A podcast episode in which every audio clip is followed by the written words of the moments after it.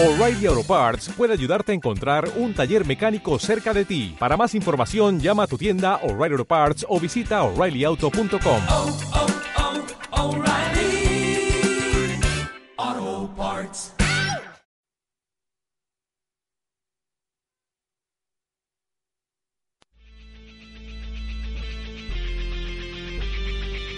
Bienvenidos a Game FM.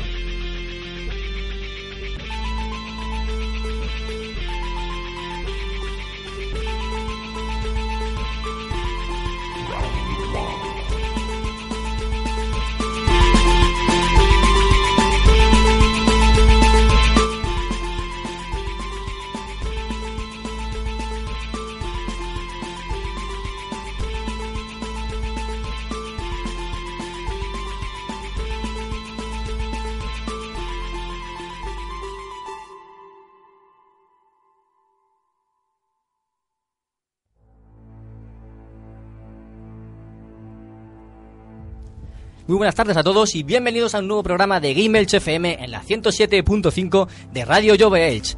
Me presento, soy David Bernal, a lo mejor ya no os acordáis de mí, yo solía venir por aquí hace tiempo y a hablar de, de estas cosillas. El regreso. El regreso de, del Big Daddy. Sí, he vuelto por fin. Y aquí vamos a pasar un ratito hablando de, de videojuegos y de un tema que no todos los podcasts han, tra- han tratado estas semanas. Vamos a hablar del E3, pero de lo que hay en la, en la feria.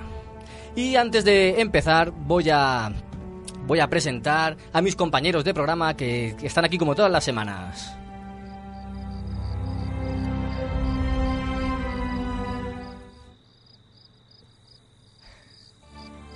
Vale, vale, ya está la coña. Sí, sí. ¿Por por qué hago esto? Pues porque mis compañeros me han fallado todos. Me han fallado todos. Se ha habido un búho por ahí, ¿eh? Se ha habido un búho. Esto, esto es muy triste, sabe- se ve que no me echaban de menos, ya han dicho, viene David, pues yo me voy y no aparezco por aquí. Pues sí, eh, Juanma y Mónica se han tenido que, que ir a estudiar, Rode tenía sus asuntos personales ahí por, por tierras murcianas, por un tal Ikea. Eh, Rafa vendrá más tarde, al menos creo que él no me va a fallar y creo que vendrá más tarde. Y Deitch ha tenido un pequeño accidente con la moto, esperemos que estés bien, te mandamos un saludo a todos. Y voy a presentar a, a los compañeros que voy a tener hoy aquí, porque no he venido solo. Los que estáis viendo el streaming en YouTube veréis que no, que no he venido solo. Y, y digo, voy a llevarme a gente que sabe de esto y que me va a ayudar a, a llevar esto de la mejor forma posible. Y repiten con nosotros, repiten dos amigos que uno de ellos he podido conocer hoy en persona, que es Jaime Snow. ¿Qué tal, Jaime? Hola, muy buenas. Pues nada, encantado de estar aquí una semana más. La verdad es que, que tenía ganas de volver y, y ha sido lo más rápido posible. Estuve la semana pasada, hoy aquí de nuevo. Eh, espero estar a la altura de este grandísimo programa que me encanta y, y nada, encantado, como digo. Muchas gracias. Y mi, mi amigo y vecino, no es Spiderman, es David Valero, que repite por tercera vez. Por tercera vez ya, sí, a la tercera la vencida. Le estás pillando el gustillo a esto, Sí, ¿eh? le estoy pillando el gustillo. La verdad es que se agradece porque es un rato entre amigos, hablando de lo que nos gusta y a disfrutarlo. Y con muchas ganas del programa de hoy, que vamos a ver esa cara, esa cara oculta o esa cara que no se ve tanto del, del E3, de primera mano además. De primera mano, sí, porque no- hoy nos acompaña un redactor de, de la revista digital 3 de Juegos, se llama Alberto Pastor. Muy buenas tardes. Hola, buenas tardes a todos. Estoy encantado de estar aquí, gracias por invitarme. Gracias a ti por, por ofrecerte a venir aquí a Lujazo, contarnos. lujazo. Pues que estamos, cuando nos dijiste, yo digo, enseguida, claro que sí, por supuesto. A ver si estoy a la altura, ¿eh? Que luego... El, el jet lag, ¿lo, lo llevas bien? Yo no tengo jet lag porque, como os decía antes, fuera de micro no suelo dormir en el avión. Entonces, cuando llego a- aquí a Elche tengo como 24 horas de, de sueño acumulado. Se- ¿Y, y las duermes seguidas o no? ¿Qué va? Ese es el problema, que luego me despierto a la hora normal. Entonces, tengo un par de días de aclimatarme otra vez a recuperar el sueño. Pero vamos, jet lag sí que tengo compañeros que a las 5 de la mañana están como búhos. En plan, no puedo dormir, no puedo dormir. Menos mal que ya espero que estés recuperado. Si no te damos un golpe por debajo de la mesa o algo, ¿eh? De todas formas, no te vamos a dejar que te aburran mucho porque te vamos a, sonsacar toda la información que podamos y vamos a, a intentar que nos cuentes todo lo que viste y todo lo que disfrutaste. Pero antes vamos a comentar algunas cosillas relacionadas con el programa. Primero, mi compañero David me va a contar las vías de contacto. Pues bueno, voy a hacer un poco las veces de, de Rafa, que es el habitual en esta sección. y bueno, las vías de contacto, pues eh, a mí me gusta empezar por el, por el email, gmailfm.gmail.com, es la forma de contacto directa que tienen los oyentes para, para transmitir sus opiniones y sugerencias, quejas o lo que quieran. También en Facebook, en GameElchFM. Eh, Twitter, la red social del pajarico, donde pueden dejar ahí sus impresiones, sus eh, bueno, no tiene mucho espacio, pero se puede, aparte de hacer fabs a memes y estas historias, se puede contactar también con Gameelch. Y bueno, el blog que creo que es eh, asociación-gameelchfm .blogspot.com. blogspot.com, correcto. Y nada, bueno, aquí estamos abiertos a recibirlas. Mm, Muchas gracias. Eh, están, podéis buscarnos en iVoox, en iTunes, y estamos en YouTube emitiendo ahora mismo en directo. Y quería comentaros una cosita de unos premios que, que reparte aquí la emisora Radio Jove Elch todos los fines de temporada. Hace uno- una entrega de premios, ¿no? Por, por categoría, digamos, de programa. Y luego un premio a mejor programa de la temporada. Entonces, el- el- la votación a mejor programa de la temporada es popular. Todo el mundo puede votar. Y ahí es donde pedimos vuestra ayuda pedimos que entréis, que busquéis en, por ejemplo, en Twitter eh, el hashtag premios RJE y, a- y veréis ahí un enlace para entrar a votar y que votéis Game Edge, Game Hay que Game petarlo, esto tiene que ser un pucherazo. Me han chivado que tenemos pocos votos. Y no sé, yo creo que la semana pasada os escucharon el programa unas 700 personas. Pues muy mal, muy mal. Si hoy, con que nos escuchen la mitad y voten todos, yo creo que estamos ahí a, a punto a punto, ¿no? A partir de hoy cambia, seguro. Es la tendencia. Pues a ver si, si se anima la gente, os pedimos por favor, ya no nos gusta pedir, pero nos gusta menos robar. exacto, exacto. Por favor, pasaos por ahí un, un voto, dejáis los datos, que no se olviden los datos, nombre, DNI y creo que, que email. No sé si en Facebook también está el, el enlace, en el Facebook de Gameelch, ¿puede ser? Creo que sí que lo pusimos en, en el Facebook de Game Elch. Y eso, un- una votación rápida que os lleva un minuto y a nosotros nos puede ayudar a ganar un premio. Oye, que, que no está mal. Y hablando de premios, sí, aquí, aquí estamos que lo petamos. Eh, nuestro evento Eche Juega, el que organizamos todos los años desde hace un par de ellos, este año vamos a entregar los premios al podcasting de la temporada 2013-2014. Tenemos varias categorías donde han salido tres nominados por categoría y queremos animaros a que entréis y, votéis a, a los programas que más os gusten de, de todo el panorama español. Vamos, que hay programas de, conocidos como, como Game Over, Topal Games, eh, Complejo Holanda. Hay, hay muchos programas ahí que están nominados. Los amigos Hot Factory, Reino del Los Everland, Luigis del podcast. los Luigi del podcast, Asilo Retro, Fase Bonus. hay- Y bueno, Gameelch también está representado. y Game Elch está en una categoría, ha salido en la categoría de chica más carismática. Nuestra Choniquitica ha salido ha salido nominada y Moniquitica que luego la lías a la gente y no saben dónde votar. Vale, Moniquitica. Eh, eh, os pedimos que entréis y, que la votéis, que la votéis ahí, que lo petéis, que a ver si, si consigue llevarse ese premio, ¿no? Oye, ya que lo organizamos nosotros, si lo podemos llevar, o sea, que no, no va a ser amañado ni nada, eso lo digo, lo digo desde ya. Nosotros no pudimos votar a, a los nominados en nuestro propio programa, o sea que fue elección de, otra gente que saliera nominada. Y sí que os pedimos que entréis y la votéis. ¿Dónde entráis? En www.jadaweb.es, j a d a w b.es, barra Lime Survey, Lime Survey, con V. bueno, entrad en, en Facebook eh, y, lo veréis, en Twitter también lo hemos puesto.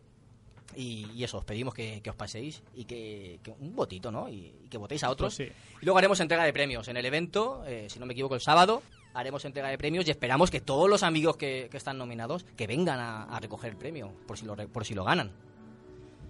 Y bueno, yo ya me he cansado de hablar, esto parece un monólogo, no me gusta mi voz y seguro que a la gente tampoco, y quiero que... Hacía tiempo que no se te oía, hombre. No está mal que te desahogues un poco, que vuelvas a pillar un poco el calentar la garganta, ¿no? Sí, sí, aquí lo, lo echaba de menos, pero no quiero pasarme tampoco, ¿no? No quiero que la gente diga, este tío habla mucho y es un rollo. No, quiero que, que habléis vosotros, pero antes vamos a hacer un pequeñito sumario.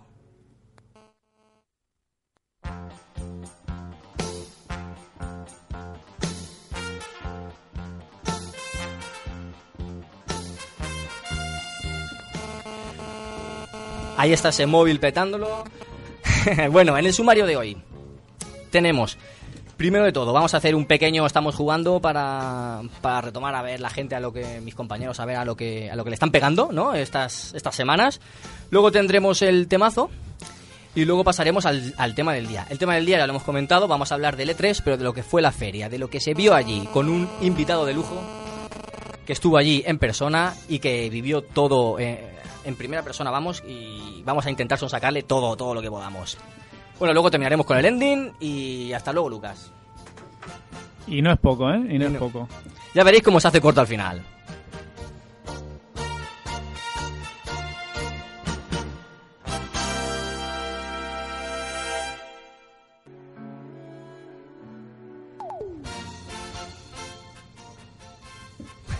¿Cómo te gusta Dragon Ball? Sí, tío, es mi pasión. Bueno, chicos, ¿qué me comentáis? Pues, eh, por favor, apaguen su móvil, lo primero. Voy a poner modo avión, señores. Correcto. Era, era Rafa diciendo que sale ya y que está a punto de llegar. O sea que le esperamos aquí con muchas ganas. Bueno, ese a punto se verá en, en, En media hora, en la media hora. a ver si, si es verdad o no. Bueno, Yo, si queréis, empiezo eh, comentando que eh, estoy jugando al, al Dark Souls 2. Eh, a ver, vamos a. Yo tengo mi móvil apagado. A ver, modo avión, chicos, por favor. El mío está apagado también. Y ya directamente, más que quitar la batería, es imposible. Algo que haber por aquí oculto, alguna, algún micrófono o algo oculto. Ahora le comentaremos a Avi a ver si él sabe lo que, lo que ha pasado por ahí. Muy bien. A ver, yo estaba comentando que eh, yo ahora mismo estoy jugando a Dark Souls 2, eh, que me lo pillé hace relativamente poco. Y la verdad que no estoy teniendo demasiado tiempo para jugar. Y bueno, el juego ese me gusta dedicarle su tiempo, aparte que no es nada corto. Y en eso estoy, la verdad. Me está gustando bastante porque mm, pensaba que, que iba a ser un poco más de lo mismo, que sí que lo es. Pero, eh, no sé, mm, me está sorprendiendo un poco la variedad de escenarios, de, de- de, no sé, los enemigos, aunque es un poco más fácil que los anteriores. Pero más de lo mismo te refieres a- al otro Dark Souls. Sí, al otro Dark Souls y un poco también a Demon Souls. Yo entré un poco a la saga como creo que ha sido la, la mayor parte, parte de la gente, primero con Dark Souls y luego eh, Demon Souls. Fue a posteriori cuando dije, anda, que había otro juego antes. Voy a, voy a aprovechar y voy a jugar. Mucho más difícil, además. Sí, lo que pasa es que también yo cuando jugué a Demon Souls, eh, al tener ya un poco la práctica de Dark Souls, lo vi un poco también más fácil. Sí que es verdad que si, si hubiera empezado por ese juego, creo que directamente hubiera petado, porque ahí hay un tema de lo de la alineación del personaje y del mundo para los secretos extras y tal, Y que no te explican nada. que no te explican nada. Bueno, es un poco la, la- la constante de ese juego, que tú, la historia tiene mucha y la verdad es que muy buena, pero tienes que descubrirla todo por ti mismo, hablando con los personajes, con los objetos, leyéndote todas las descripciones. Está muy bien, pero bueno, complicado de, de- de afrontar. Y ahí estoy un poco dándole, dándole a ello. muriendo de vez en cuando, ¿no? De vez en cuando, de vez en cuando. ¿Algún, algún jueguito más has tocado? Pues es que no tengo demasiado tiempo. Llevo de- realmente con Dark Souls eh, pf, irá ya casi cerca de- del mes, porque juego de fin de semana en fin de semana. Eh, te comprendo. Y bueno, ahí vamos. Eh, en principio tengo también en el horizonte ya eh, Bioshock 2, que hace poco me pasé el Infinity y el, el Bioshock 1 ya lo jugué en su momento. Y bueno, tengo el 2 ahí pendiente, que tengo ganas de, de darle. Pero poca, po- poca cosa, poca cosa más. Muy bien, tío. Pues nada, no es poco, ¿eh? Lo que, lo que estás jugando, la verdad. De calidad. De calidad, sí, sí. Y Jaime, ¿qué nos cuenta? Pues mira, a tope con la, con la Play 4, como a mí me cuesta un poco centrarme en un solo juego, le estoy dando a varios a la vez. Estoy jugando al Killzone Shadowfall, que como sabéis es uno de los primeros exclusivos que salió para Play 4. ¿Vale la pena? Eh, ¿Vale la pena? Sí, sí que vale la pena. A mí la verdad es Con que... la mano en el corazón, Jaime, con la mano en el corazón. No porque te haya gastado el dinero. Dejando a un y- lado el, el- el- No, el no. talibán que llevas dentro. No me lo compraría, pero acepto que me lo dejen, como, como es el- eh, acepto que me lo dejen como es el caso, pero, pero no me gastaría, no sé si vale 50 euros o, o lo que valga. Pero bueno, la verdad es que está bien. A mí me ha gustado mucho el, el tema de- del uso del dron. Está curioso cómo lo han implementado con el touchpad este de- del DualShock. Eh, se nota mucho el tema de, la fluidez, de los, más que de la, la propia calidad de los gráficos, de la fluidez, eh, la amplitud de los entornos, las luces se nota ahí un, un salto cualitativo con respecto a la anterior generación y el juego pues un, un shooter más como, como están sacando tantos otros en, en todas las plataformas pero bueno está bien para echar unas Me unos- invaden unos los shooters, tío. A ver si dejan ya de sacar de ese género y sacan otras cosas. Bueno, de todas maneras, lo que estabas diciendo, Jaime, es que ahora también se está valorando un poco más eso igual, ¿no? Que sean los juegos sean un poco más fluidos, que realmente haya un, un- que la jugabilidad sea eh, lo máximo, no tanto el el- el límite gráfico, ¿no? Que, que ya se irá alcanzando con el paso de la generación, pero sí que es verdad que ahora se hace mucho hincapié en, en que vaya fluido, que tenga dos frames, que no haya caídas. Sí, yo, yo salvo en el caso de, de- del Infamous, que sí que he notado ahí calidad en, en cuanto a que es un juego exclusivo de PlayStation 4, eh, con el Watch Dogs, que también lo estoy jugando, me pasa lo mismo que con el Killzone. No ves un, un salto cualitativo gráfico impresionante, pero sí en cuanto a amplitud, como dice David, de fluidez, texturas y todo eso sí que se nota un montón. Como digo, el Watch Dogs estoy jugando, se ha hablado mucho de él desde hace dos años que creo que lo presentaron, Sí. se habló mucho de él desde que salió a la venta que creo que a este juego podría decirse que es el que ha inventado el término downgrade, ¿no? sí, casi. Porque Ahora está de moda gracias a él. Todos esperaban eh, es- esos, esos gráficos generados ordenador que vimos en los anuncios y tal. Yo, la verdad, no tenía las expectativas tan altas, me esperaba algo más discreto y efectivamente así ha sido. Pero ya te digo, quitando el tema de los gráficos, me parece un juego súper novedoso. El tema del hackeo le da, lo enriquece muchísimo y, sobre todo, creo que, que- que ha sentado las bases para, para lo que yo creo que va a ser una gran saga. Eso te iba a preguntar, si le ves ahí vistas Sí. de ser una saga... Totalmente, le veo, le, veo vistas totalmente y una vez más Ubisoft se luce con el tema de sandbox y de crear espacios gigantescos y reproducir ciudades a la perfección. La- Sin, a- sin haberlo jugado, yo quería defenderlo por una cosa que he escuchado esta mañana, creo que ha sido en el podcast de Topal Games, que decían que cuando lo presentaron, el primer vídeo, que no no sé si fue en 2012, Hace dos años. Sí, hace en, un par de en el, en el E3 de 2012 aún no se sabían cómo las, las especificaciones técnicas finales de las De consolas. las consolas, sí. Entonces es cierto que ellos, pues con lo que estaban desarrollando con el PC, pusieron ahí un vídeo, lo petaron, asom- asombraron a todo el mundo, pero hay que defenderlos en, en ese aspecto. No sabían cómo iban a ser las consolas, aún tenían mucho desarrollo por delante y era lógico saber que iban a, a bajar un poco la calidad gráfica. Yo lanzo una pregunta. ¿Pensáis que eh, Ubisoft lanza esta saga o este juego de Watch Dogs como posible alternativa a Assassin's Creed y convertirlo un poco en un futuro en un buque insignia de, de- la compañía? Sí, es que Ubisoft trabaja solo para crear sagas. Mira Far Cry, por ejemplo. Aunque no tiene la no es anual, pero ya se ha convertido en otra de sus sagas. Watch Dogs ha nacido para ser otra franquicia. Claro, yo, yo preguntaba más por el tema ese de, de- de a lo que ha llegado un poco Assassin's Creed, al, al- al lanzamiento anual, a la Yo explotación. es que creo que a partir de ahora Assassin's Creed, a lo mejor me equivoco porque le gusta llevarme la contraria, pero veo difícil que con, con lo que están consiguiendo con Unity puedan hacer mantener el, el estilo anual. Y eso que trabajan casi mil personas en cada juego, porque trabajan los estudios de, de, eh, todos los que tienen en Canadá, en 12 Francia, estudios eran, ¿no? En Asia, claro, es que es- trabajan una barbaridad de estudios en el mismo juego. Entonces, ya no es esto de, no, trabaja un equipo y el- mientras está, está haciendo el juego, tenemos a otro equipo trabajando en otro Assassin's. Yo creo que ahora mismo, a lo mejor cada dos años veremos un nuevo Assassin. Eso estaría bien porque si van intercalando Assassin's Podrían Watch 2, intercalar, la claro. verdad es que la gente no se cansa tanto. Y no se le acumulan, porque todo el mundo no puede jugar de lanzamiento, entonces se esperan, pero te esperas unos meses y te, an- te anuncian el siguiente y- Claro. y, ya un poco te saturan. Y, Y crea que- luego mala imagen. Sí, además, por mucho que hayan tantas personas involucradas, no es el mismo, igual no es el no es la misma dedi- dedicación y el mismo cuidado que le pueden poner a, a un juego si hay igual un poco más de tiempo por el medio, en el que se han centrado también en otra saga. Pero, Sí, aún, pero aún renovación así, aún los Assassins tienen muy alta calidad. Sí, sí. Todos. Eso es lo, lo que extraña que ah, con una saga de carácter anual tenga esa calidad. Algunos hay mejores y otros peores, pero en términos generales son juegos notables mínimo. Sí, Claro. pero no sé, yo creo que, que con algunos sí que han pegado un poco. Patinazos. No, no es que peguen un patinazo muy, muy grande, pero sí que las expectativas que se le tiene a esa saga, por la calidad que sí que han, han, han tenido juegos anteriores, pues algunos sí que se ha visto alguna carencia. Y que yo creo que más- es más fruto a, a la repetición y al intentar volver a. Claro. Otra vez a No lo han mismo. llegado al nivel del Assassin's Creed 2, que fue el que, aunque el 1 fue bueno, fue el 2 el que de verdad dijo, esta saga merece la pena. Claro. Claro, el 1 fue muy bueno, sí que tenía dinámicas que se hacían un poco repetitivas, lo corrigieron con el 2 y con, y con los DLCs o con las expansiones, pero luego el 3 yo creo que fue, que fue un poco pufo, ¿no? La gente...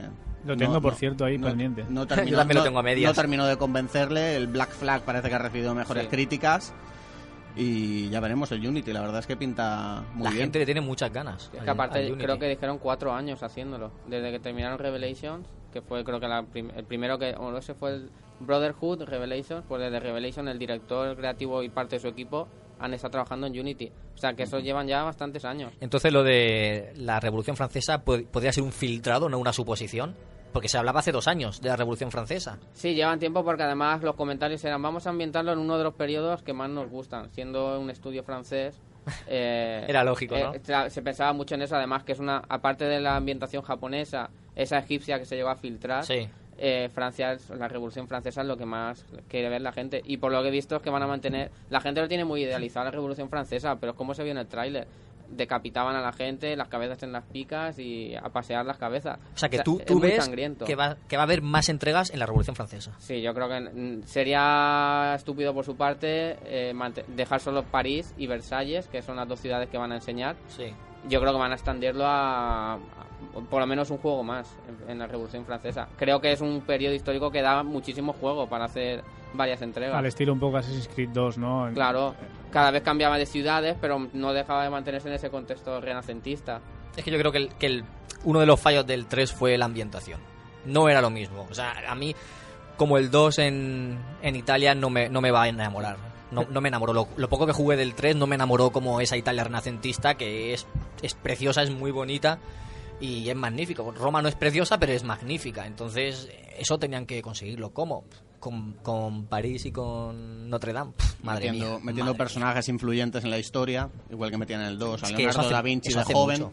Yo creo que en este Unity veremos también a personajes que, que han influido en la historia, como he dicho, y, y va a ser curioso ver cómo los chicos de Ubisoft han, han mezclado ahí el juego con la historia para ver cómo cambian los acontecimientos. Yo le, te- le tengo ganas. Sí, además creo que lo comentaba Jaime en el programa anterior, que eh, igual sí que no había un salto de, de época tan grande, porque realmente el, el- el anterior, Assassin's Creed 3, no el anterior porque es el Black Flag, pero el Assassin's Creed 3 con respecto a este, pues quizá no había ese salto temporal tan grande que había habido en los anteriores. Y sí que hay un poco igual de, de curiosidad por saber mm, si le van a poder, lo van a poder eso complementar con, pues, con una buena historia, un buen desarrollo de personajes. Y a mí lo que más me gusta de la saga sobre todo es, es un poco la la ambientación y la seriedad que le dan, la veracidad que le dan a la, a la historia, ¿no? Cómo lo, lo mejor. cómo lo fundamentan con, con, con todos los, los hechos reales y, y cómo adaptan a los personajes. Está muy bien eso. O sea, que nos, nos toca esperar para ver a, a los japoneses con las katanas. Yo creo que llegará algún día en que lo veremos, pero aún tardarán. Qué ganas, ese me, ese me encantaría. Pero bueno, es que hay que pensar que tiene que ser con, con arma blanca, ¿no? Los Assassin's Creed. Yo no me, me imagino uno más futurista con pistola, no tiene la misma gracia. Bueno, Japón feudal para eso va a ser perfecto, ¿eh? Por Claro. eso, por eso. Estilo ninja. Buah, ideal. Bueno, ¿qué más, Jaime? ¿Alguna cosita más? Sí, por último, uno de los juegos que regalan este, me- este mes con PS Plus para PlayStation 4, que es el, el Train 2 Complete Story, que es un juego que salió hace, si no me equivoco, a ver, tengo apuntado por aquí, salió en 2011 para PC y en 2012 para 370, 360 y PlayStation 3.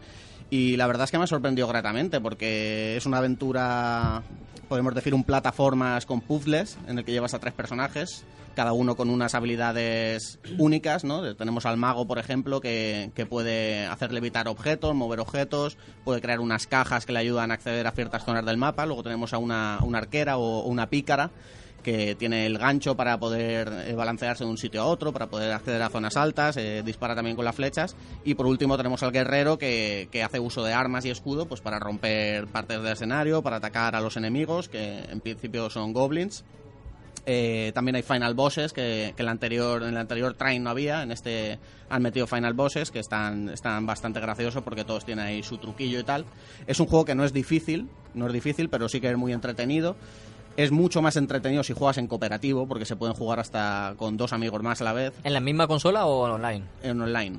Eh, puedes jugar con los. con- bueno, no he probado en la misma consola, Creo probado, que, creo- online. creo que en la misma consola se pueden dos jugadores. O incluso tres, no- ahora no recuerdo, pero creo que sí que estaba en local también. Yo- Interesante. Yo, he probado online con un amigo, cada uno con un personaje, y la verdad es que está chulísimo, porque por ejemplo con el guerrero puedes interactuar con el escudo y levantar al otro personaje, llevarlo a otras zonas del mapa y tal, poder defenderlo, hacer, pues, para matar a monstruos, pues uno se pone a cubrir y el otro a disparar y tal, y está, está la verdad es que está muy chulo en ese sentido. El, el apartado gráfico también es espectacular.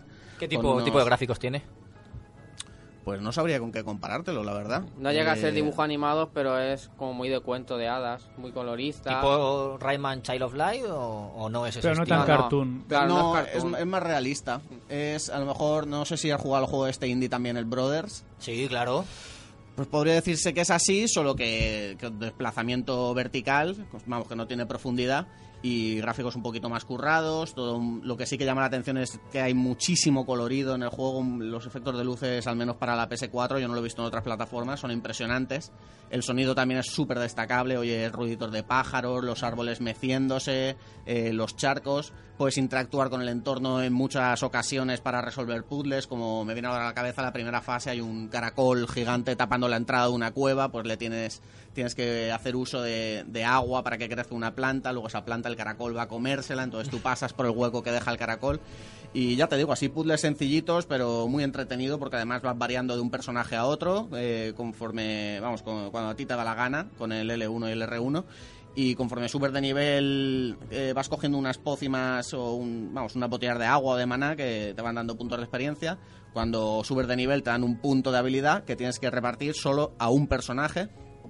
En ese sentido el juego falla un poquito, los árboles de habilidades son un poco escasos, pero bueno, tampoco es un juego indie, ¿no? No es una gran superproducción y me está gustando mucho. Yo le recomiendo a todo el mundo que se lo baje si tiene PS Plus porque, porque es gratis. Gratis, pero solo para la 4 o para la 3 también. No, es que para la 3 salió hace un par de años. Salió ya. En la 4 habrá salido la edición especial que salió en Wii U, incluía como una expansión que era la amenaza de los goblins. Luego salió en PC, imagino que será el mismo. Sí, es la Sí, complete. sí, es la complete, Complete, tiene entonces, todas claro. las expansiones. Entonces en Play 3 no sé, creo que no llegó a salir en Play 3 esa edición, o sea que solo estará en Play 4. Ujú. Bueno, lo buscaré porque la verdad es que me interesa. Pero me vamos, lo lo, descrito bien. lo recomiendo igual que él, para mí es uno de los mejores indies de los últimos años. Sí, y ya es- no solo a nivel audiovisual, que es una maravilla, jugablemente es súper divertido, juegas solo con amigos eh, y es un juego eso, que, que entra por los ojos. Es un juego muy agradable de jugar y además más agradable se hace que lo han doblado totalmente al castellano. Ah, y un doblaje bastante, Bastante de- bueno. bastante decente, a mí no, no me ha chocado en absoluto. Igual que la música no te saca del juego para nada, está, está muy bien metida. Y nada, por repetirme un poquito más, que lo recomiendo a todo el mundo. ¿Es para todas las edades? Sí, sí, es para, Ah, para todos los públicos. Yo es que ya voy pensando en esas cosas, David. Es que yo ya. Sí, sí, a nivel de edades podrías compararlo con el Rayman perfectamente. Para todas las edades, pero hay que darle al coco un poco, ¿eh? Ojo. Sí, que sí. yo no sé si habrá No, gente no, todo- de- todo. de- ya no por edades bajas, sino porque a mí esos juegos me cuestan, ¿eh? Yo me pongo ¿Sí? y a veces me atajo y me atajo y como no vea la luz, ahí me quedo. ¿El Brothers lo jugaste? No, no, no lo he podido jugar. Ah, pues júgalo cuando puedas, que la verdad es que. Yo jugué y lloré. De lo, a que sí, de lo mejor, de lo más valiente de yo también 2013. lloré. De lo más valiente. Es muy, muy bonito. La Es muy duro. Sí, Es muy duro. Se hace súper raro el manejo con los, con los dos, sí. cada vez con un personaje, pero vale la pena. Estilo mm, el test de, de carnet de conducir. Sí. El test de psicotécnico que cada uno lo mueves con un stick. La verdad es que Exactamente. sí. Muy bien. Bueno, ahora vamos a pasar a, nuestro invitado Alberto, que lo hemos dejado para el final. Qué mal educado que soy. En vez de a- en- decirle que lo contara él el primero, lo hemos dejado para el final. Pero bueno, coméntanos, Alberto. Pues yo estoy jugando a Willstar, que es un MMO nuevo. Lo hago por trabajo, pero bueno, si no fuera por trabajo, la verdad es que lo recomiendo porque es muy divertido. Es modelo de cuotas, hay que pagar por jugar, pero el juego te permite usar dinero que recoges durante la partida para pagar así tu cuota. O sea, que tú compras el juego y luego si juegas y tal, pues con el, el oro que generas en el juego, eh, pagas tu cuota. Es tipo World of Warcraft, eh, además el estilo visual es muy parecido, son cartoon, pero es una maravilla, genial porque es muy cachondo. O sea, esto ni se toman en serio a sí mismos, entonces pues hay misiones de correr desnudo detrás de un conejo, eh, ponerle cohetes a un cerdo y salir ahí. O sea, una, una locura. Y es ambientación ciencia ficción, pero como Star Wars en sus orígenes, que era rollo salvaje oeste en el espacio.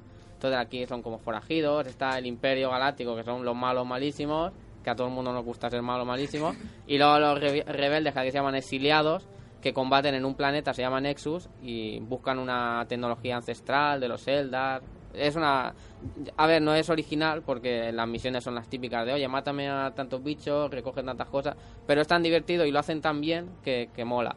Puedes construirte tu propia casa con tu jardín, tiene el crafteo de objetos, eh, a nivel de contenidos tiene muchas mazmorras de grupos, PvP. Vamos, que es un MMO completísimo. Eh, lo estoy analizando y vamos, se va a llevar una nota sobresaliente porque a mí de verdad es que me ha sorprendido muchísimo. ¿Qué plataformas? Es PC, Solo. exclusivo, sí. Y luego también aproveché el viaje a Los Ángeles para pasarme uno que tenía pendiente en Nintendo 3DS, que es Kid Icarus. Sí. Que la verdad es que, aunque al final acabas con la muñeca echa polvo, porque las fases aéreas son geniales, pero luego hay unas fases eh, que el, el protagonista, el angelito, va andando, entonces tienes que moverlo como un juego de acción. Como la 3DS no tiene dos sticks, tienes con una mano con un stick y con el stylus en la pantalla táctil apuntas. Y es un poco, aunque el creativo decía, no, es que eso es porque no sabes jugar. Yo lo he intentado de todas las maneras, pero es que acabo con dolor de muñecas. Aún así el juego merece la pena porque es otro otro derroche de originalidad. Eh, La historia, eh, yo que os parecía un culebrón de, de traiciones, dioses. está ambientada en, la, en Grecia, los dioses griegos. Entonces había traiciones y tal. Ese me ha gustado mucho. Y por último, el Mario Kart 8 de Wii U. Todo el mundo con el Mario Kart, todo el mundo, madre mía, no sé qué pasa. Para mí es de los mejores Mario Kart en muchísimos años. Mira que el Sí. de 3DS era muy bueno, pero que este es también genial. Vamos, eh, llevo un vicio muy loco. Porque el juego además es que es cachondísimo. También los circuitos que ahora juegan con la gravedad.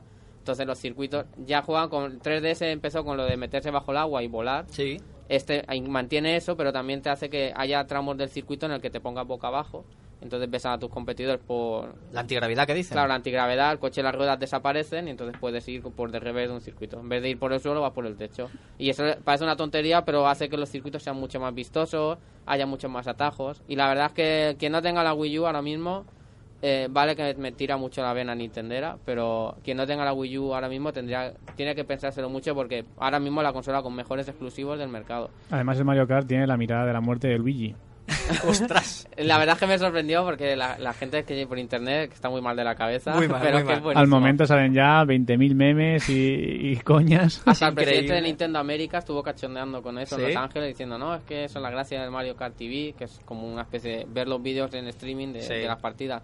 Y es que la verdad es que tiene cara de... eh, Es de lo mejor, ¿no? De lo mejor del juego. Sí, porque te tiran el castañazo y luego lo ves ahí que te mira así con esa cara de, de asesino. de asesino. Le llaman Luigi Nator o algo así, como Terminator. Se está vengando de su hermano. A mí, a mí me bombardean los. eh, en un grupo que tenemos de Telegram, los amigos de jugadores anónimos de Horse Factory y Knocker del Reino de Neverland, cada dos por tres, como ellos juegan, que lo han comprado, cada dos por tres están ahí mandando memes y mandando chorradas. Y yo, qué pesados que sois. Pero, pero bien, la verdad es que. A ver, si, si yo tuviera la consola, pues me gustaría jugarlo. Pero ahora mismo no es.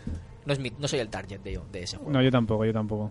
Pero lo respeto a los que le gustan. Rafa, bienvenido. Buenas, yo me he metido aquí como un ninja. Digo, Era ya sé cierto. que vengo tarde. Saluda a los amigos del streaming. que no sabe- Buenas, ¿qué tal, chicos? No sabemos si hay alguien por ahí porque no hemos podido leer los comentarios, pero... Bueno, yo ya he sido como ninja, o sea, se acabo de venir de un ensayico y digo, mira, yo me meto aquí y, y ya está. ¿Ha ido bien el ensayo? Ha ido bien, ha ido bien. ¿Y vosotros qué tal aquí hablando aquí de videojuegos? Estamos hablando de Nintendo ahora mismo. Nintendo. has- has llegado tú a hablar de Nintendo. Hombre, Nintendo. Pues a mí me gustó, fíjate. O sea, Ah, eh, la iba a decir, a ver si estoy solo aquí ante No, el peligro. no, no, no. Me gustó. Y fíjate que siempre, o sea, yo soy mm, detractor de Nintendo a muerte. Y me gustó. De verdad. O sea, eh, vi juegos. A ver, tampoco sorprendieron demasiado, desde mi opinión. Pero lo que mostró. Me gustó. Por ejemplo, el Bros. Yo creo que acertó a lo mejor poniendo todos los personajes que puso. Porque era algo que yo creo que todo el mundo esperaba. Luego, el Zelda a lo mejor podría haber puesto algo más. ¿Sí? Sí, pero es que como queda hasta 2015, finales de 2015 no va a salir, creo que noviembre. Y ya han dicho, no, lo enseñaremos en el E3 del año que viene.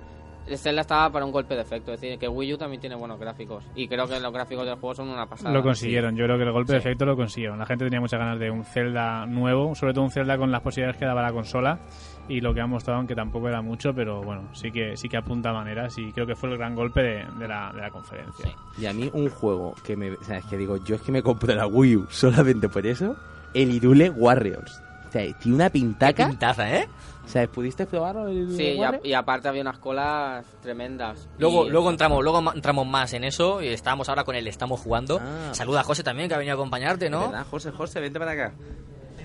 ¿Qué tal, José? Muy buenas. Pues ahora estábamos con el estamos jugando. Si nos contáis brevemente lo que estáis jugando vosotros, seguimos. Eh, bueno. A nada. Últimamente no tengo tiempo. Bueno, Entre no- ensayo, ensayo, poquito, poquito. Hombre, yo las veces que puedo me pongo con Tales of Crazy, sobre todo. ¿Qué, ju- qué juego es? No lo conozco. Es De rol. Saga Tales, De, de rol, de lo que te gusta a ti. por supuesto.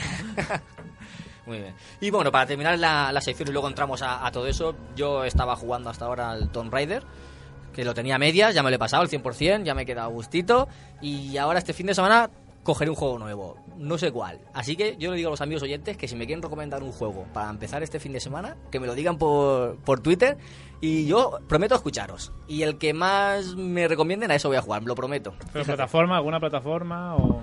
Eh, Play 3, 360, uno de esos dos. Yo tengo uno para ti. ¿Cuál? Deadly Premonition. Déjamelo y lo empiezo ya. Si quieres quedamos y yo te lo dejo. Es un juego que hay que probar. Sí, ¿verdad? de culto. De culto, de culto. Los jugadores anónimos lo recomiendan siempre. Hombre, el amigo Wesker. sí, señor. Bueno, pues vamos a cerrar ya esta sección. Voy a poner un, un temazo que hoy va en honor a, a Mónica y a Juanma, que han probado este juego y les ha gustado mucho. Vaya envidia. Sí, ¿verdad? Guas, me da una envidia. los gráficos, tío, yo me, me ha sorprendido, la verdad. Y muy mal por su parte no haberme invitado a verlo, ¿eh? Muy mal, desde aquí lo digo. Manda, un capón, un capón le mandamos. Están estudiando, están estudiando. Eso, bueno, se lo perdonamos, se lo perdonamos. Bueno, pues te pongo el, el tema, Glimmer of Hope, del juego Destiny.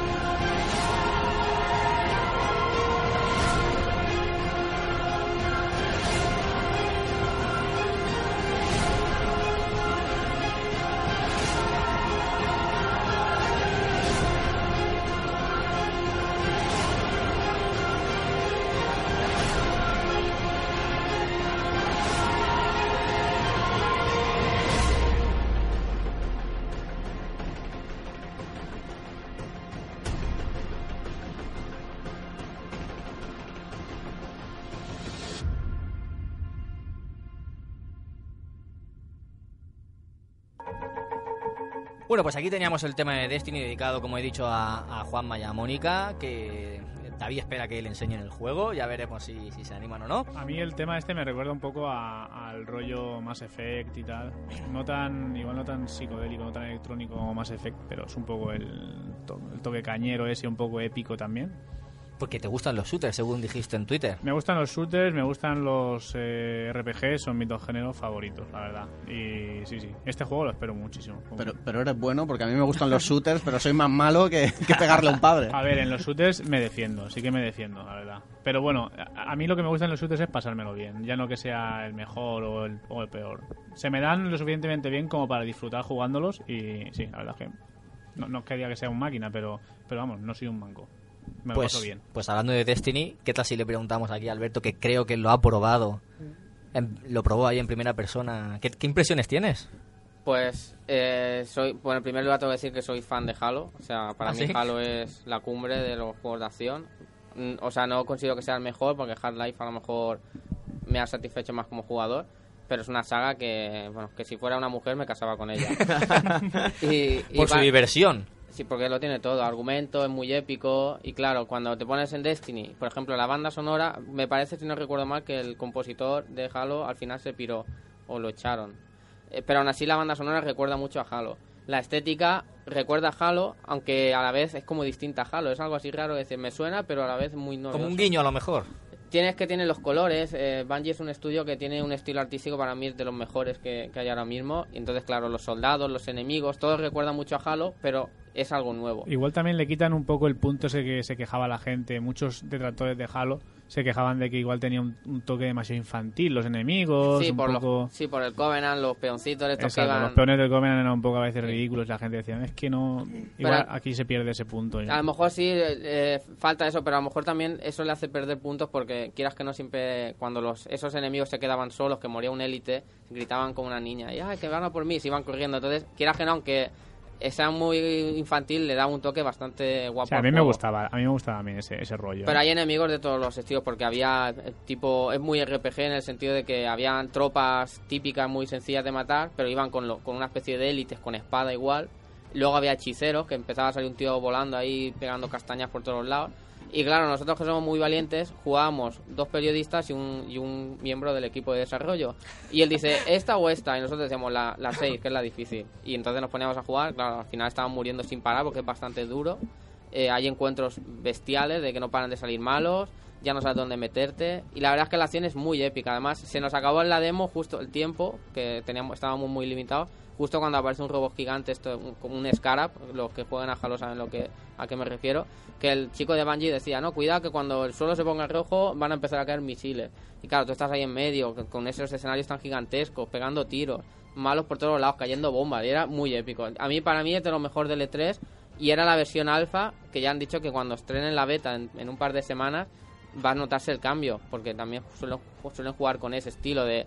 eh, te ponen unos gráficos como en los MMO y cuando llega una beta dices, tu madre mía, este es el mismo juego. Yo no quiero ni pensarlo, o sea, si, si se ve está viendo así con, con la versión alfa, o sea, yo quiero aguantar hasta Navidades sin nueva consola, pero pff, me lo van a poner complicado. Es que esta, Bueno, esta ¿Tienes PC por ahí? Es que no tengo, es que no, Ah. te- no tengo PC. Yo soy un gamer limitado, con recursos limitados. Destiny no sale para no sale para PC, pero ¿No? yo le hice una jugarreta al chico al de Bungie porque dijo, "Sale en Play 4, Xbox 3, eh, 360, One" y dijo la fecha, le dije yo, ¿y PC? Y dice, "Sí." Y dice, "No, no, no." eh, Exclusiva, exclusiva, ¿eh? No, no. Ojo, ojo, tenemos la Exclusiva gamers. Un miembro de Bungie se le escapó que saldrá para PC. No, pero bueno, llevan ya tiempo la gente insistiendo. Activision hace poco dijo que sería de tontos no pensar sacarlo en PC. Yo creo que saldrá claro. igual que el Grand Theft Auto 5. Las, las, las que hacen las consolas pues quieren tener exclusivas y yo creo que en un par de meses, cuando salga el juego, en un par de meses después saldrá en PC. Ahí están los de la Master Race frotándose las manos y, y deseando que salga. Debería salir porque es un juego muy de PC. Eh, Sí. Cooperativo, es un poco una mezcla de Borderlands. Y luego si la comunidad pecera con los mods te hacen maravillas como nos tienen acostumbrados, que ese juego puede ser infinito. ¿Le ves juego de años? Yo creo que sí, porque siendo aunque puedes jugar solo, siendo de un enfoque tan cooperativo, siempre vas a decir, oye, como antiguamente decía, vamos a echarnos un Halo, o un más, más atrás en el tiempo un Quake o un Unreal Sí. Tournament. eh, llegará al punto en que vamos a echarnos un Destiny y juegas una misión cooperativa y si no también tiene PvP, o sea que también te puedes repartir hostias con, con los amigos. O sea que lo tiene todo. Yo creo que es un juego completísimo y no sé cuántos años llevan haciendo, los cuatro años Por ahí, desarrollando. sí. Se nota el trabajo. Es que lo están mimando como un hijo. Y tienen una presión brutal porque vienen de hacer una de las sagas más exitosas de, de la historia del videojuego. Y ahora sale, dejas esa saga, dejas a Microsoft para irte con Activision a hacer otra licencia, es muchísima presión y se les nota. Y por, por eso se toman ese tiempo. Claro. David, esta semana, como sabes, la compañera Moniquitica ha estado colgando capturas de pantalla Sí. de, de la alfa de Destiny, nos ha puesto los dientes largos a todos. Una pasada. Y yo ya digo que con que se quedara con ese nivel gráfico yo ya me conformo. Es bastante que, alto, ¿eh? Que se va a mejorar, ya lo han dicho. Eh, lo veremos en la beta, que no queda nada. Y yo atisbo que simplemente con el editor de personajes ya me voy a pasar una tarde entera probando colores de ojos, de piel, de peinado, porque eso a mí me encanta en todos los RPGs. Me tiro, vamos, una tarde entera fácil. Es que Sí, es luego una hay una, hay una plaza pública donde te juntas con la gente y ahí ya ves el juego en tercera persona. Entonces, lo típico, te pones a bailar y había un montón de bailes estúpidos.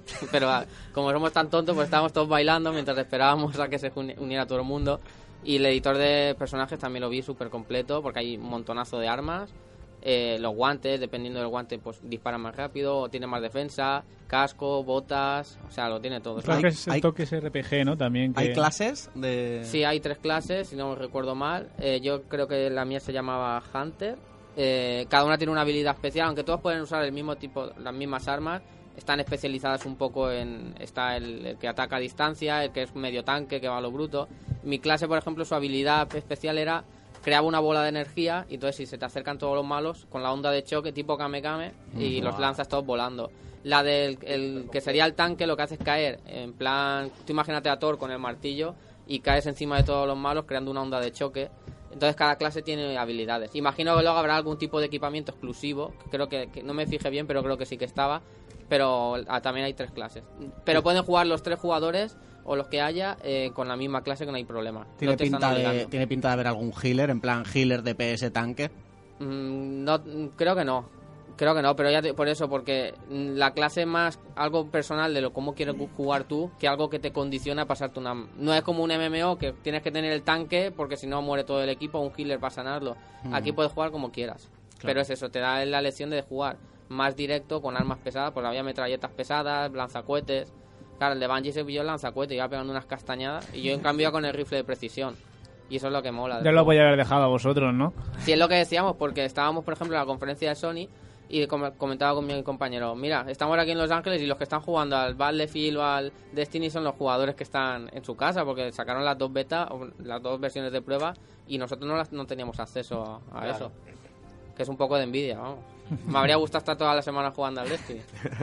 Bueno, ahí, ya- ahí ah, están en. eh, iba a comentar brevemente que en YouTube está comentando Juan Martínez, que vino la semana pasada. Dice que él también lo ha jugado, que incluso ha jugado vía streaming para que la gente lo pudiera ver. y Que Destiny mola mazo. Y Gonzalo Muries dice que, que tanto decían de la exclusividad de GTA V y al final míralo ahora. O sea, que dale tiempo a, a Destiny. Me Gonzalo, además, que de PC Es a pecero, muerte. pecero. está, vamos, con unas ganas ya de Yo creo que está con miedo por si no sale, ¿eh? Es- ha es dicho, a ver si no lo cato, a ver si Miedo, no lo cato. envidia. Está tenso. eh. Bueno, yo te quería preguntar si aparte del Destiny pudiste probar otros juegos. Sí, claro. eh, aparte de la cita, yo tenía cita. Yo en, la, en 3D juegos suelo escribir de PC y juegos indie. Soy Nintendero de toda la vida. Entonces, Nintendo no suelo tocarlo para que no mi fanatismo no me ciegue.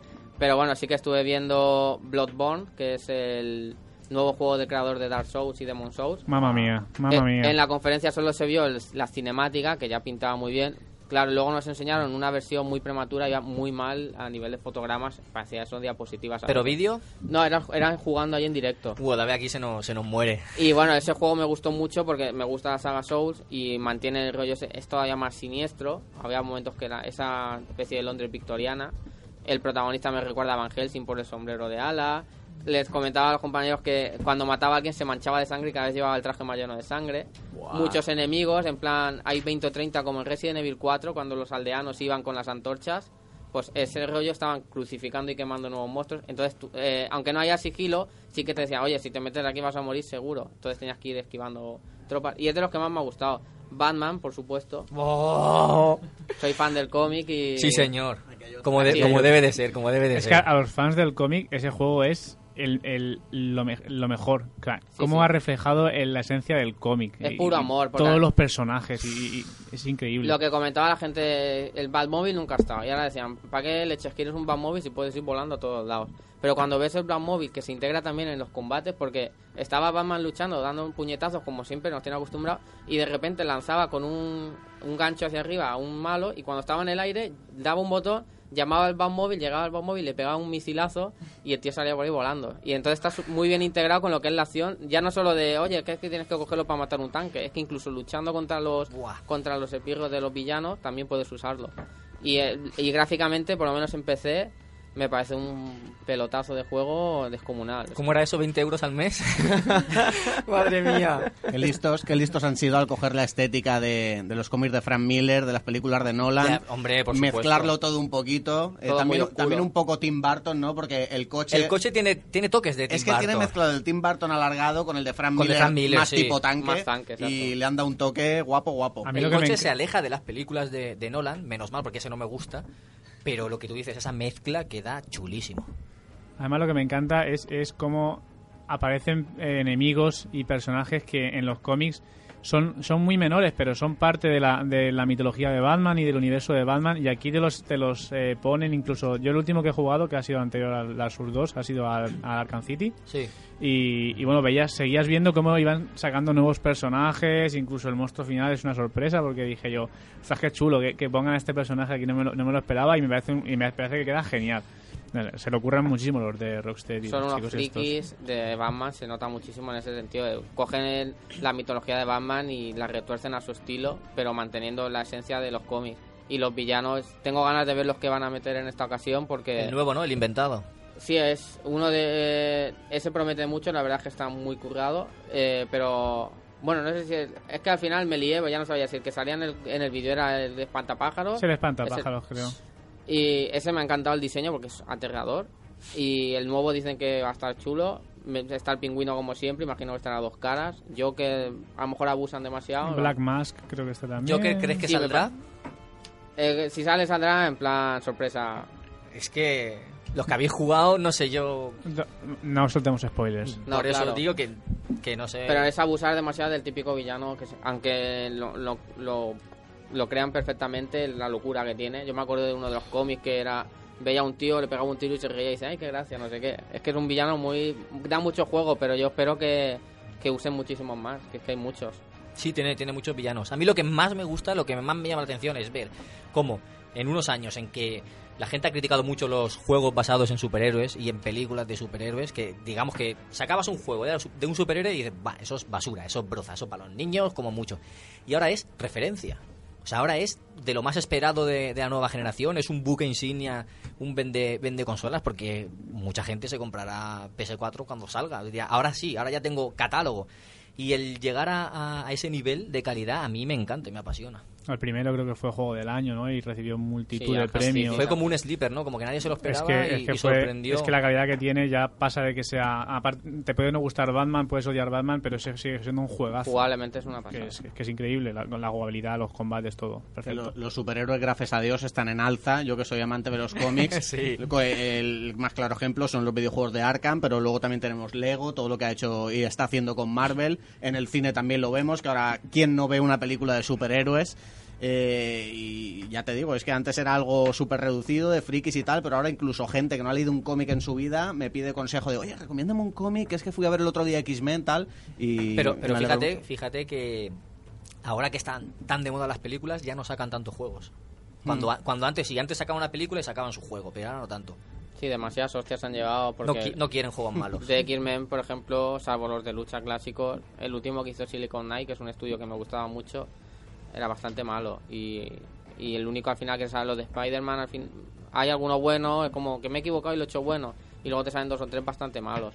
Y Batman al final, por suerte, es el que se ha salvado. Me gustaría ver a Rocksteady con otros superhéroes de DC. Por ejemplo, yo soy fan de Superman.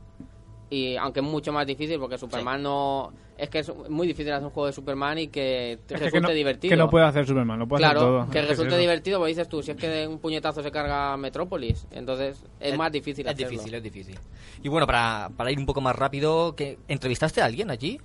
Bueno, ¿O, estuve- conociste a alguien de, de alguna empresa, alguna desarrolladora o...? Yo este año no he tenido entrevistas, pero sí cuando te presentan el juego, pues hablas con ellos. Por ejemplo, con los de Fable Legends, Lionhead Studios.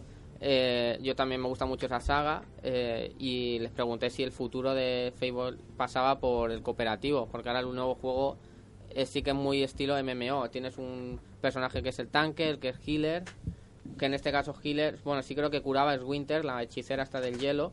Entonces cada uno tiene un papel y les dije, oye, ¿va a ser así siempre Fable ahora? ¿O va a ser como el primero, que tú tienes tu héroe y tú decides si eres bueno, si eres malo, si usas espadas o, o la- o las armas de largo alcance? Me dijeron que ellos no piensan de, de dos o tres años para adelante, que de momento están centrados en Legend y que ya lo verán. O sea, que dejaron un poco la, la puerta abierta que esto es una especie de spin-off, de invento, Sí. y más adelante a lo mejor vemos un Fable que es lo que quiere la gente. Claro, pues posiblemente, sí, además exclusivo de nueva generación seguramente. Sí, este es de Xbox One. Luego a lo mejor hacen como los últimos Fable que... Bueno, creo que suele ser el aniversario, el del 1. que Lo van a sacar ahora en PC, porque el original salió en PC.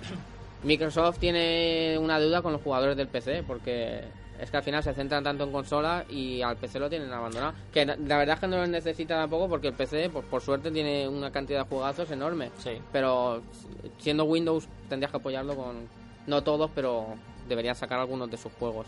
Sí. También, bueno, estuve viendo Assassin's Creed, Far Cry, que me parecieron de los mejorcitos del E3, The Division. Estuviste que- viéndolo probándolos. Sí, el Assassin's y el Far Cry se podían jugar, Division no, eso era una demo que estaban jugando los chicos de, de Massive, el estudio que lo está haciendo. Diferente al gameplay que mostraron en... Eh, sí, eh, era en la misma zona, pero de noche y otra misión. Eh, era restablecer el suministro eléctrico en un supermercado.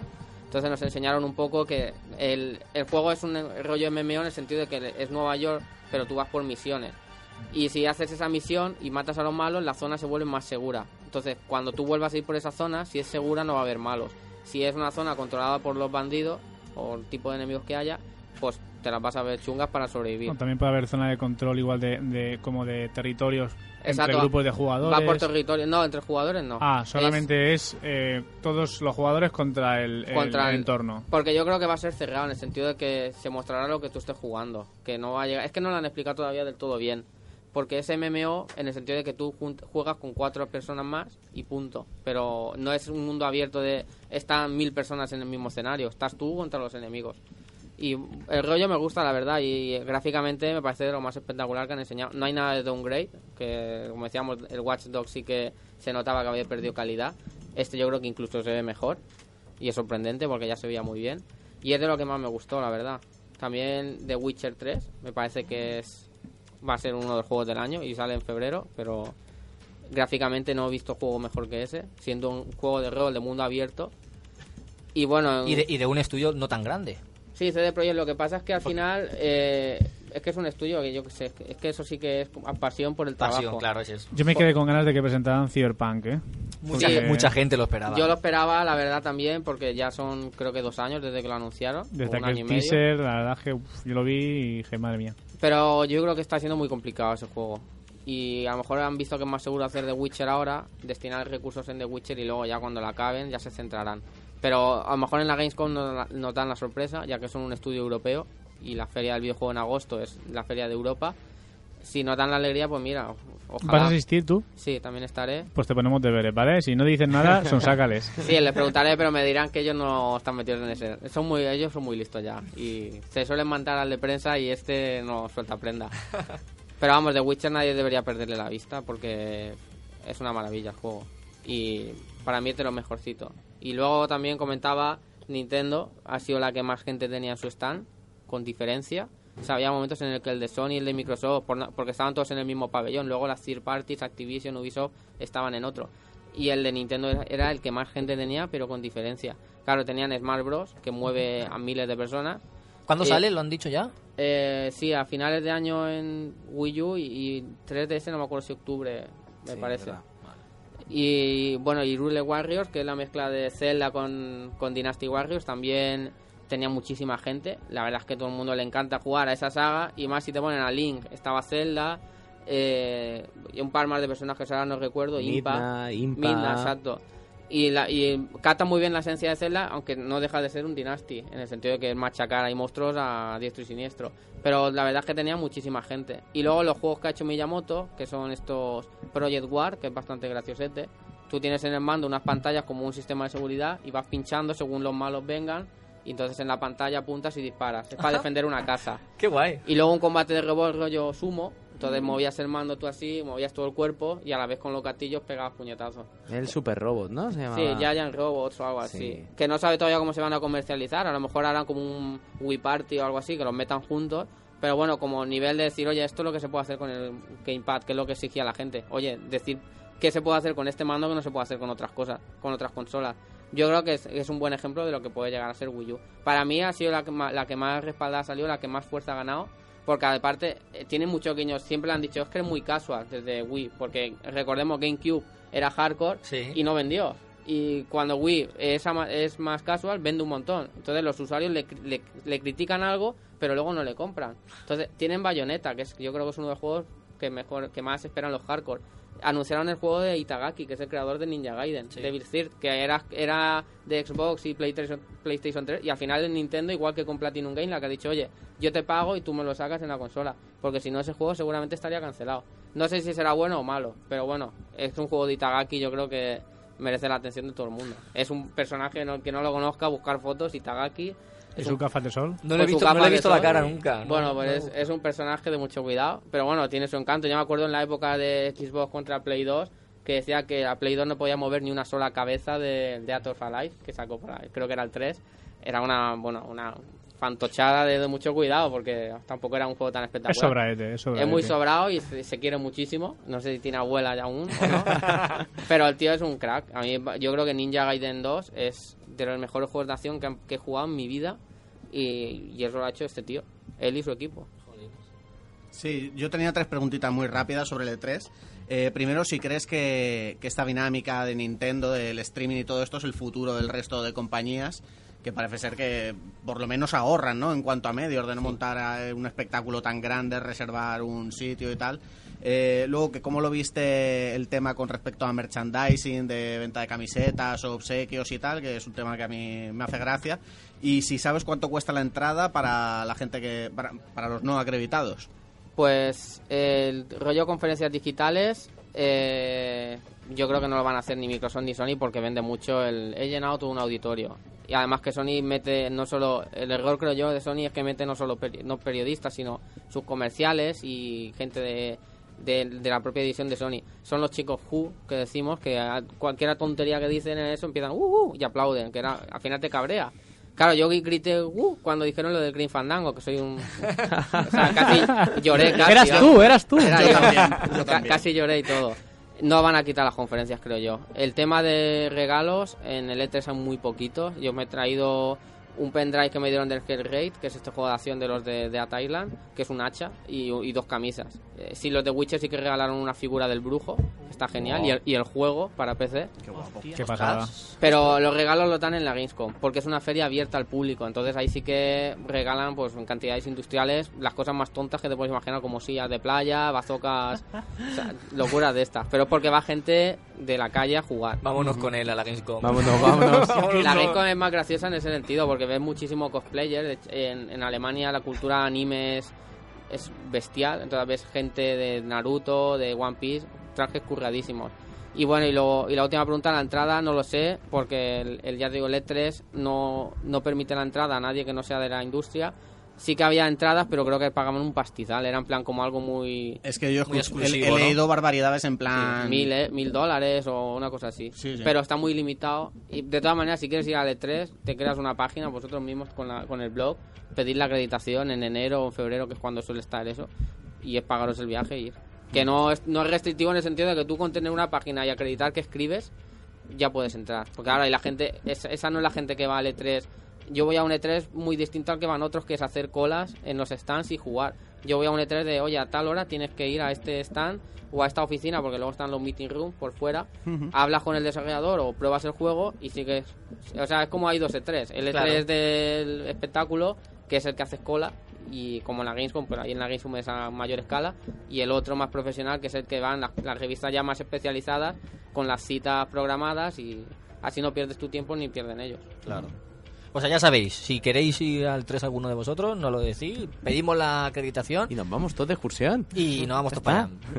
Game Elch no paga el viaje, pero, pero bueno, os proporciona la acreditación. Sí. Ryanair no va a Los Ángeles, ¿no? Le pediremos a Rayo Jove que nos pague el viaje. Y hasta aquí vamos a, vamos a dar ya por zanjado el tema de 3. Se nos ha hecho cortísimo, cortísimo de verdad y nos hemos quedado con ganas de, de más, de más E3. Así que, si me lo permite, yo te invito a que vengas cuando, cuando visites eh, el- La Gamescom. la Gamescom, que es en julio o en agosto. En agosto. Creo que me fastidian la alborada. En agosto no estamos aquí. O sea, que tendría que ser después. Madre mía. Qué lástima, qué lástima.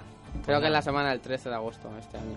Pues nada, cuando sea, después, cuando volvamos, si volvemos la temporada siguiente, que vengas y nos cuentes lo que, lo que viste y todo eso. Yo encantado. Muchas gracias por venir, Alberto. Gracias a vosotros y ya sabéis, cualquier cosa siempre me tenéis vivo cerca. O sea que- Vive cerca. Y escriben 3D Juegos, así que visitad, visitad la página. Bueno, Rafa, corto pero intenso, ¿no? Corto, o sea, yo me quedé ya con ganas de más. O sea, yo ahora me, me pondré a hablar con él para sacarle cosas. Sí, claro, claro, ahora es cuando tienes que sonsacarle y eso, quedar para unas cervecitas y, y que nos cuente más cosas. En los de récord. Ahí está. Bueno, pues nada, que ha sido un placer cortito. José, gracias por venir también, aunque has, has participado poco, pero es que No estábamos importa, ya... no importa, tampoco, tampoco iba a venir en principio, pero gracias, me Bueno. habéis acogido. Si hacemos antes de fin de temporada otro programa de RPG, te invitaremos. Muchas gracias, yo estaré. Jaime, gracias por venir. Gracias a vosotros, igual que en la anterior ocasión, un placer. Y aquí estaré siempre que me invitéis. Muy bien. Y vecino, hermano, Pues nada, aquí estamos y disfrutando otra vez de, de otro gran programa y esperando esperando al próximo. Agradecer a Alberto la presencia porque la verdad es que ha sido ha sido un lujo de, de invitado y poder conocer de primera mano esas impresiones de, del E3. Sí, correcto. Y bueno, antes de despedirme, recordaros que están las votaciones a los premios Radio Jove Elch. Entrad en nuestro Facebook, ahí pusimos el enlace y votadnos, por favor, votadnos que queremos queremos ganar el premio. Aunque no lo hacemos por el premio, pero que nos gustaría ganarlo, oye, que ¿por qué no? Claro, Si ¿Por qué no-? ¿Por qué no? Si nos lo dan, si la gente nos quiere, oye, pues agradecidísimos. Y nada, me despido, David Bernat, Bernie para los amigos y nos vemos la semana que viene. Adiós. Adiós. Adiós.